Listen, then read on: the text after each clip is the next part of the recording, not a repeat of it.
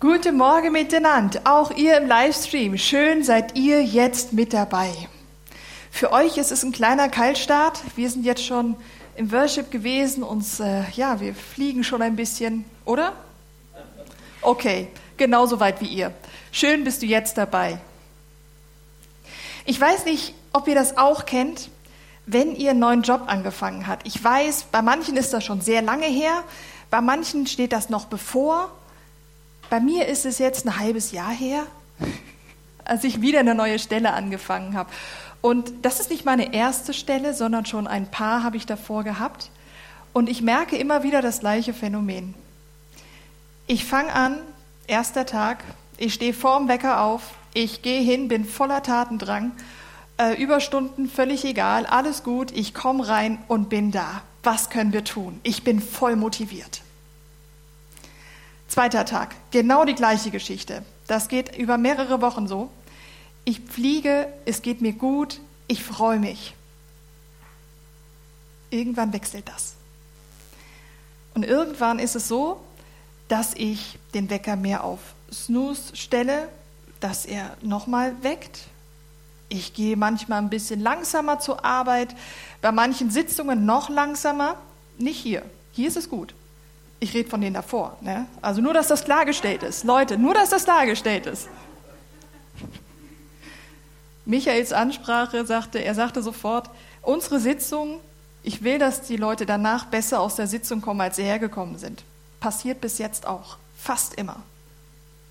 Und das fast kriegen wir mit Schokolade weg. Andere Geschichte.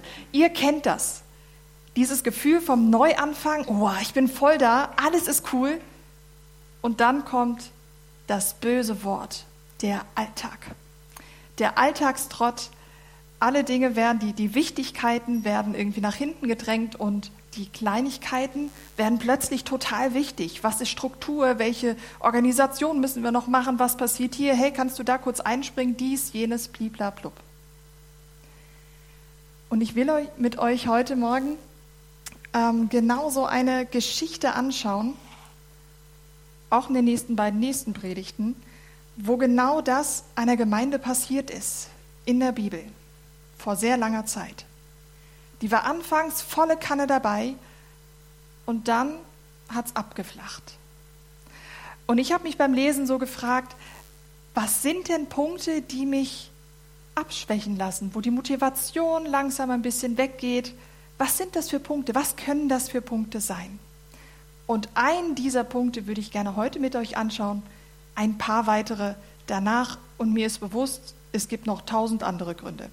Aber wir fangen mit diesem einen an.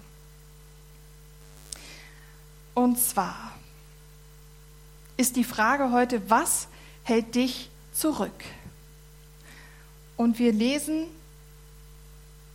ähm, aus der Offenbarung 3 ab Vers 14. Schreibe diesen Brief dem Engel der Gemeinde in Laodicea. Das ist die Botschaft dessen, der das Amen ist. Das ist Gott selbst. Der treue und wahrhaftige Zeuge, der Anfang, der Schöpfer Gottes. Ich weiß alles, was du tust und dass du weder heiß noch kalt bist. Ich wünschte, du wärst entweder das eine oder das andere. Aber da du wie lauwarmes Wasser bist, werde ich dich aus meinem Mund ausspucken. Du sagst, ich bin reich, ich habe alles, was ich will. Ich brauche nichts. Und du merkst nicht, dass du erbärmlich und bemitleidenswert und arm und blind und nackt bist. Das ist eine ziemlich krasse Aussage hier. Ich rate dir, von mir Gold zu kaufen, das im Feuer gereinigt wurde. Dann wirst du reich sein und kaufe auch weiße Kleider, damit du dich bekleiden kannst und dich wegen deiner Nacktheit nicht schämen musst. Und kauf auch Salbe für deine Augen, damit du sehen kannst. Wen ich liebe, den weise ich zurecht und erziehe ihn streng. Bleibe nicht gleichgültig, sondern kehre um. Siehe, ich stehe vor der Tür und klopfe an. Wenn jemand mich rufen hört und die Tür öffnet, werde ich eintreten. Und wir werden miteinander essen ich werde jeden, der siegreich ist, einladen, mit mir auf meinem Thron zu sitzen, so wie ich siegreich war und mich mit meinem Vater auf seinen Thron gesetzt habe. Wer bereit ist zu hören, der höre auf das, was der Geist den Gemeinden gesagt. Also eins ist ziemlich klar, das Wort lau kommt relativ häufig vor. Lau würde ich übersetzen mit Motivation verloren, mit innerem Antrieb verloren. Und was ist auch klar, es ist keine Auszeichnung. Laut zu sein ist nicht gut. Kalt zu sein ist auch nicht gut, aber ist besser als lauwarm. Heiß wäre super. Heiß ist Leidenschaft, das ist Motivation, das ist Fokus, das ist das, ähm, das, ja, einfach das, was ich von Herzen gerne tue.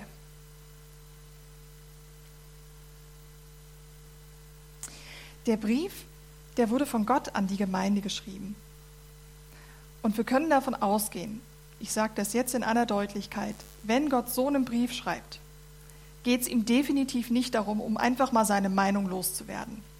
Und einfach mal zu sagen, ey, weißt du, das ist nicht gut, das ist nicht gut und das könntest du besser machen und das ist total schlecht. Ich meine, er nimmt hier noch ein paar andere Worte in den Mund.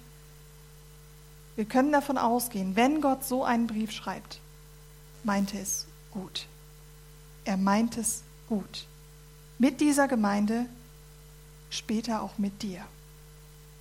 Das zum Anfang, darüber stelle ich alles. Der Gott der Liebe sagt dir das.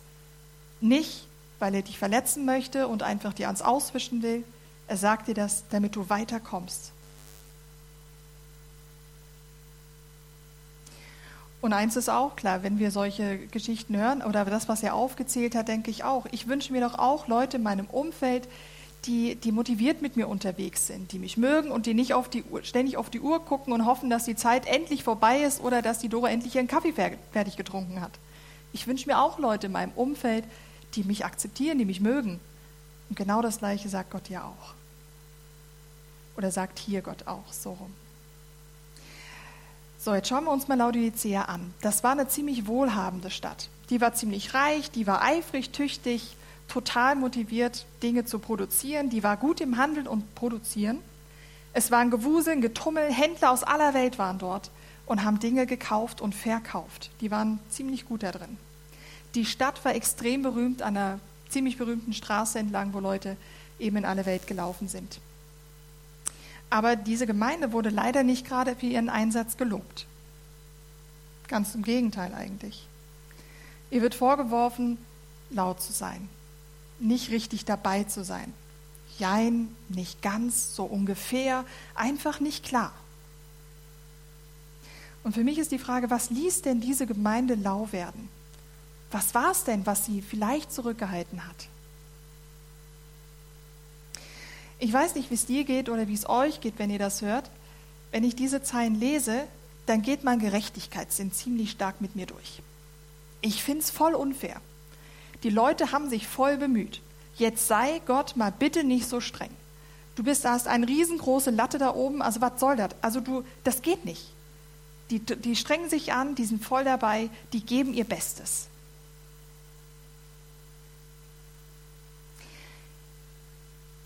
Ich fühle mich sehr stark mitverbunden mit dieser Gemeinde.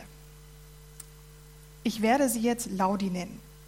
Ich weiß, Laudi hat nichts mit Laodicea zu tun, aber in, in Pfadfindern und in der Jungschi gibt es manchmal andere Spitznamen, die noch weniger mit dem Original zu tun haben. Deshalb ist für diese Gemeinde ist jetzt für mich Laudi. Und ich mag Laudi. Ich mag sie von tiefstem Herzen. Wenn ich mir also vorstelle, ich wäre in dieser Gemeinde in Laudi, ich würde mich ziemlich bedrückt fühlen. Was soll das? Ich mache den ganzen Tag nichts anderes, ich rödel rum, ich mache, ich tue. Aber was lässt mich denn so zurückstehen und sagen, ey, was soll das? Was lässt mich auf Durchzug schalten und nicht auf das gute Wort hören? Und ich glaube, in diesen Zeilen lesen wir ganz viel, was, was jedem Einzelnen von uns auch schnell passiert. Wir fühlen uns gekränkt. Wir fühlen uns in unserem Stolz gekränkt. Wir wollen doch gesehen werden. Das ist eine Sehnsucht von uns. Wir wollen gesehen werden. Wir wollen, dass Leute sagen, hey, das hast du gut gemacht. Zumindest ich will das. Hey, vielleicht geht es sogar, du hast es besser gemacht als. Wir wollen gesehen werden. Und dieses Gefühl von, diese, ich mache eine große Bemühung und ich werde nicht gesehen, kränkt mich in meinem Stolz. Und ich glaube, ein Stolperstein, der dich lau werden lassen kann, ist Stolz. Es ist krass, über so ein Thema zu sprechen. Wir kennen uns noch nicht lange, aber es ist ein wichtiges Thema. Ich bin mit dem jetzt schon seit einer ganzen Weile unterwegs, weil ich selbst festgestellt habe, ich bin in vielen Dingen sehr stolz. Und was mache ich jetzt damit? Was mache ich jetzt mit diesem Stolz? Ich merke, irgendwie hält er mich zurück, aber wirklich überwinden kann ich ihn auch nicht. Irgendwie ist es trotzdem nicht gut. Und wenn ich einfach sage, ist alles in Ordnung, ist auch nicht cool. Gehen wir nochmal zurück zum Beispiel von Laudi.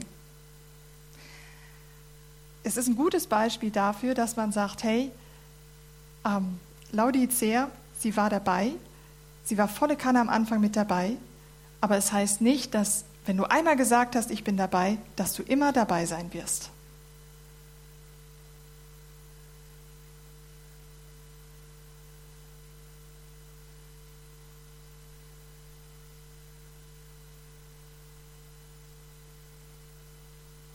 Und es ist so, dass wir jetzt im Vers 18 über weiße Kleider lesen, unter anderem, oder?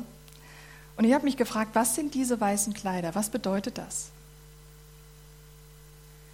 Und spannend ist, dass man wissen kann, Laodicea war sehr berühmt für ihre schwarzen, glänzenden, aus Wolle gefertigten Kleidern. Schwarze Kleider, weiße Kleider, das ist ein ziemlicher Gegensatz. Also wir merken, da ist irgendwas im Gange, da stimmt was. Laudi dachte, dass sie mit ihrem ganzen Handeln, mit allem, was sie tut, volle Kanne dabei ist. Dass sie auf dem richtigen Weg ist, alles unter Kontrolle hat und alles gut macht und gut dasteht. Aber das Gegenteil war der Fall. Das Tun hat sich von ihrem Herzen abgekoppelt. Die Motivation, ihr Herz, ist irgendwann abgewichen und ist der Kontrolle und dem, äh, dem, dem Alltag Platz gemacht. Nebensächlich wurden, Nebensächlichkeiten wurden plötzlich zur Hauptsache. Und genau das, finde ich, kann auch auf meiner Arbeit passieren. Dass ich irgendwie voll drin bin und denke, hey, ich habe mich einmal entschieden, ich mache das jetzt hier und bin dabei. Das gleiche denke ich auch, wenn ich, wenn ich äh, den Weg mit Jesus angefangen habe. Ich ich habe einmal Ja gesagt, ich bin immer dabei.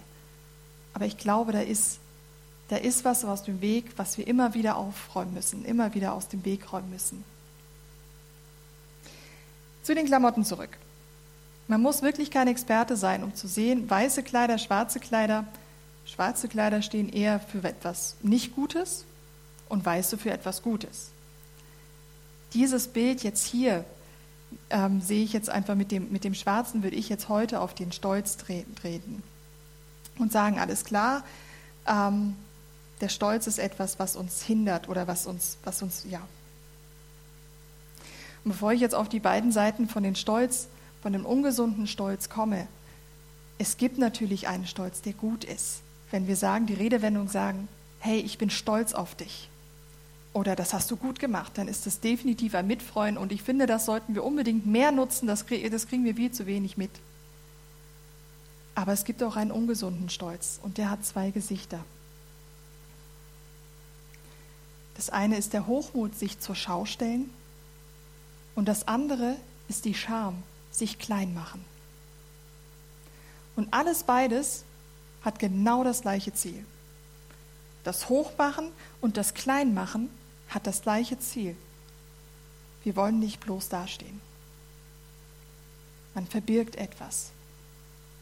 Und immer dann, wenn ich versuche, etwas zu verbergen, dann kann ich nicht ehrlich sein weil das bringt dann einfach Beziehungen auseinander.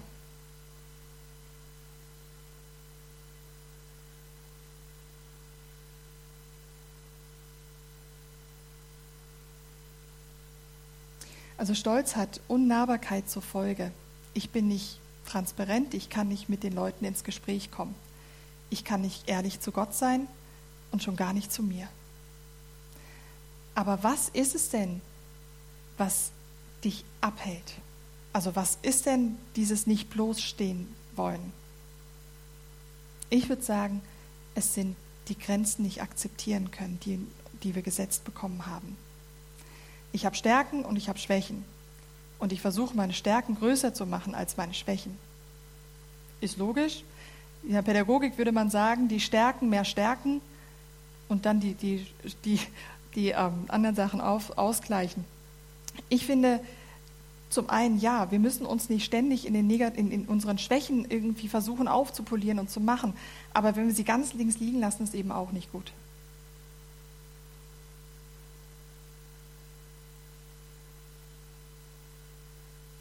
Grenzen können zum Beispiel auch sein, ich möchte nicht alt aussehen, ich möchte gar nicht altern. Ich möchte auch, ähm, ich, möchte, ich möchte mich mit der Leitung nicht, nicht zutrauen oder antrauen, weil ich weiß, ich kann es besser. War letzte Woche die Predigt. Ich will nicht dumm dastehen. Ich will stärker, ich will besser, ich will höher, ich will lauter, ich will leiser, ich will schöner sein. Der Stolze wird also unnahbar weil er sich überschätzt oder in der Schamvariante unterschätzt. Er ist nicht er selbst. Fakt ist aber, dass wir alle Grenzen haben und die sind gut. Es ist gut, dass ich nicht alles entscheiden muss. Es ist gut, dass ich nicht für alles die Verantwortung tragen muss. Es ist gut, dass irgendwann etwas vorbei ist. Es ist gut, die Kontrolle nicht unbedingt immer haben zu müssen. Ich weiß nicht, wie es dir geht ich weiß, dass es richtig ist, aber bei mir passiert das definitiv erst auf dem zweiten Blick, dass ich dankbar darüber bin. Dass ich Dankbarkeit, Dankbarkeit empfinde für Grenzen, die ich habe. Also wenn er Stolz und Stolpern lässt, gibt es dann ein Gegenmittel? Ja, ist die Demut. Und Demut hat nichts mit Demütigen zu tun. Ganz oft habe ich das Gefühl, wir, wir, sagen, Demut ist so ein komisches Wort, ich kann damit nicht so viel anfangen. Es hat nichts mit dem Begriff zu tun, dass wir jemanden klein machen oder uns selbst klein machen oder jemanden unterdrücken. Es hat viel mehr damit zu tun, ähm, den Mut zu haben, den Mut zu haben, den Mut, zar, der zu sein, der man ist, mit allen Stärken und Schwächen und auch die eigenen und die umliegenden Grenzen annehmen zu können. Zu sagen, es ist okay. Ich muss nicht alles in der Hand haben. Und ich darf zu meinen Schwächen stehen und zu meinen Stärken stehen.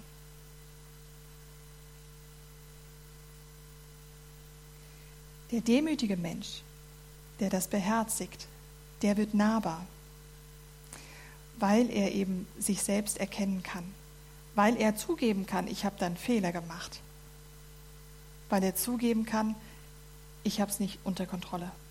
Ich kann es gar nicht unter Kontrolle haben. Nun, für manche mag das beängstigend klingen, irgendwie die Kontrolle zu verlieren. Ich habe Freunde, die sind sehr stark, die, die brauchen Kontrolle. Oder Sicherheit. Sie benutzen den Sicherheitsbegriff in diesem Kontext. Für mich ist es das gar nicht.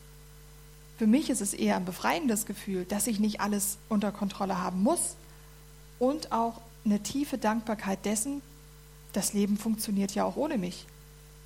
Also wie die Geier so schön sagten, wir haben Angst, dass uns der Himmel auf den Kopf fällt, brauche ich gar nicht haben. Es macht mich dankbar, dass mein Körper funktionieren darf, dass ich zur Arbeit gehen kann, dass ich in diesem Land geboren, geboren worden bin oder arbeiten darf. Es stimmt mich dankbar. Und das sind die Auswirkungen von Demut. Ja, aber was heißt das denn jetzt für Laudi? Laudi muss sich umziehen. Das schwarze Kleid, was sie anhat, umziehen. Das heißt ausziehen, damit sie das weiße Kleid anziehen können. Das heißt also im übertragenen Sinne, Laudi wurde ein Spiegel vorgehalten und gesagt, hey, da stimmt was nicht. Da ist was komisch. Dich hält etwas ab. Und auf der gleichen Seite auch gleich ähm, die, der, der Weg nach draußen gezeigt. Eine Lösung wird angeboten. Kleide dich in weißen Kleidern, in Demut. In unserem Beispiel, in Demut.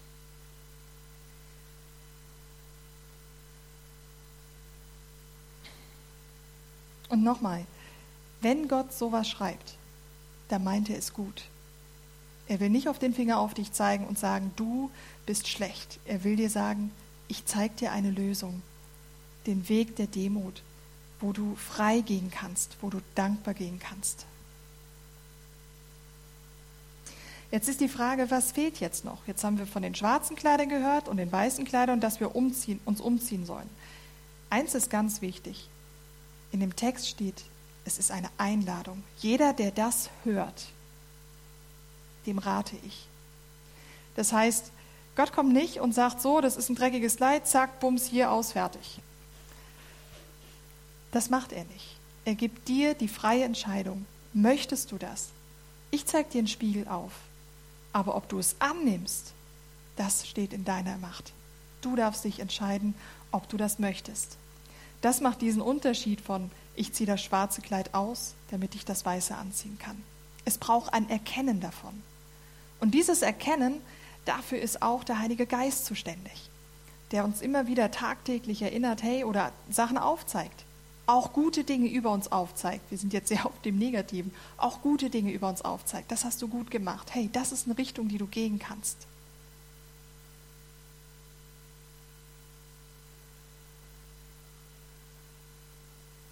Gott wünscht sich Veränderung. Für Laudi, aber auch für dein Leben. Und auch wir oder ich stecke von Zeit zu Zeit in Stolz drinne. Manchmal auch länger, als ich möchte und länger, als ich selber verstehe. Manchmal merke ich das gar nicht. Viel zu oft merke ich das nicht, erst viel zu spät. Das heißt, wir brauchen auch einen Spiegel, der uns zeigt, da ist irgendwas schräg. Willst du wirklich so weitermachen? Ich zeige dir den Spiegel, so siehst du aus, aber so könntest du aussehen. Und zum einen hat das vor langer Zeit auch schon Jesus für dich getan und für mich genauso. Er hat den Weg freigemacht, damit Beziehung zu mir selbst, zu meinem Nächsten und zu Gott wieder möglich ist. Er hat einen ziemlich hohen Preis gezahlt, nämlich mit seinem Leben. Er wünscht sich, dass Beziehung wieder möglich ist. Stolz verhindert Beziehungen. Er verhindert mein Einsehen an sich. Er verhindert das Zukommen auch von anderen zu mir, zu mir durchdringen und auch den Schritt zu ihm, zu meinem Nächsten. Und Stolz verhindert auch den Weg zu Gott.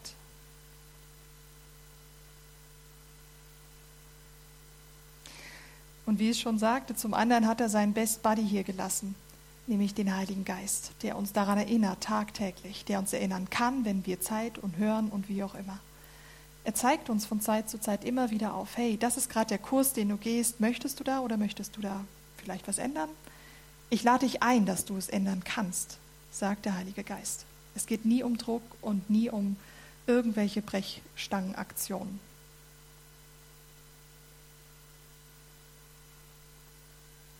Wir alle brauchen, egal wie lange du mit Jesus unterwegs bist oder auch noch nicht, wir alle brauchen von Zeit zu Zeit neue Kleider.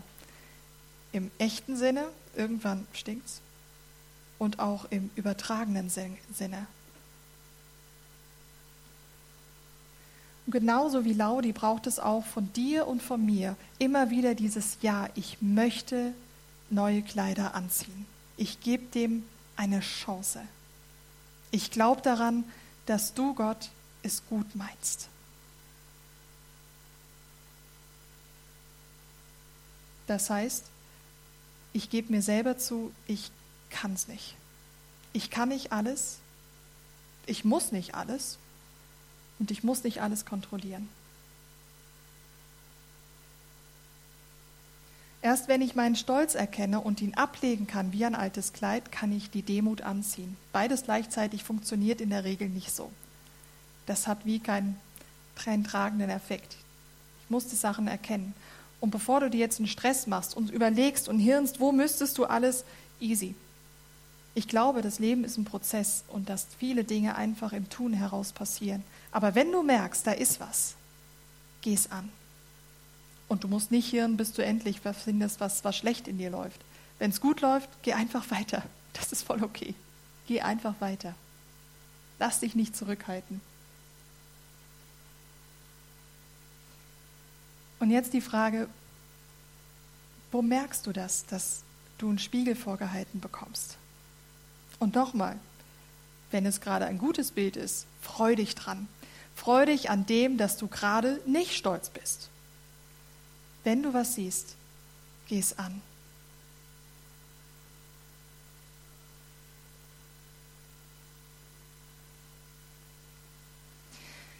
Bei mir sind Dinge im Laufe der Zeit einfach dazu gekommen, dass ich gemerkt habe, boah, in dem Punkt, ich habe nie gedacht, dass ich daran stolz bin. Ich dachte, das ist eine Tugend von mir. Es ist ganz verzwickt, aber es ist mit der Zeit gekommen. Deshalb ermutige ich dich, geh deinen Weg weiter und wenn du spürst, da ist etwas, dann geh es an und sag, hey, was, was kann ich dagegen tun? Wie sieht die Demut für mich aus in der Situation? Für jeden von uns sieht sie unterschiedlich aus. Wenn ich jetzt Kevin genau das Gleiche sagen müsste, was er tun soll, er hat ganz andere Baustellen als ich und das ist gut. Der Gott, der diese Zeilen geschrieben hat, wünscht sich Beziehung. Deshalb sagt er das. Er schluckt nicht einfach alles runter und sagt, es easy peasy, mach einfach so weiter und lauf halt in dein Verderben. Er warnt dich. Er liebt dich. Er möchte Beziehung mit dir und mit mir. Und er wünscht sich Beziehung, das untereinander. Das war harter Tobak heute Morgen. Ich weiß. Aber es kommt gut. Ich bin ganz zuversichtlich, es kommt gut. Und ich bete jetzt noch zum Schluss mit uns in all das hinein. Dad, ich danke dir, dass du es gut meinst, egal wie wir es machen. Du meinst es gut, du liebst uns und du lässt dich von unserem Stolz auch nicht aufhalten. Du lässt dich von unseren schwarzen Gewändern nicht aufhalten. Stattdessen kommst du und sagst, hey, ich habe was für dich. Und ich bitte dich, dass du, Heiliger Geist, uns aufzeigst, wo dieser Stolperstein stolz ist, dass wir es angehen können. Gib uns auch in der nächsten Woche genau die richtigen Worte zur richtigen Zeit. Ich weiß, dass du durch ganz viele Dinge sprechen kannst und willst. Danke, Gott, dass du ein Gott der Beziehung bist, der Liebe bist und der Annahme bist. Und so stelle ich dich einfach unter den Segen Gottes, der dir die Augen öffnen kann und soll für dein Leben und den Mut zu haben zur Demut. Danke, Vater, bist du mit uns, liebst uns und hast uns versprochen, immer bei uns zu sein. Amen.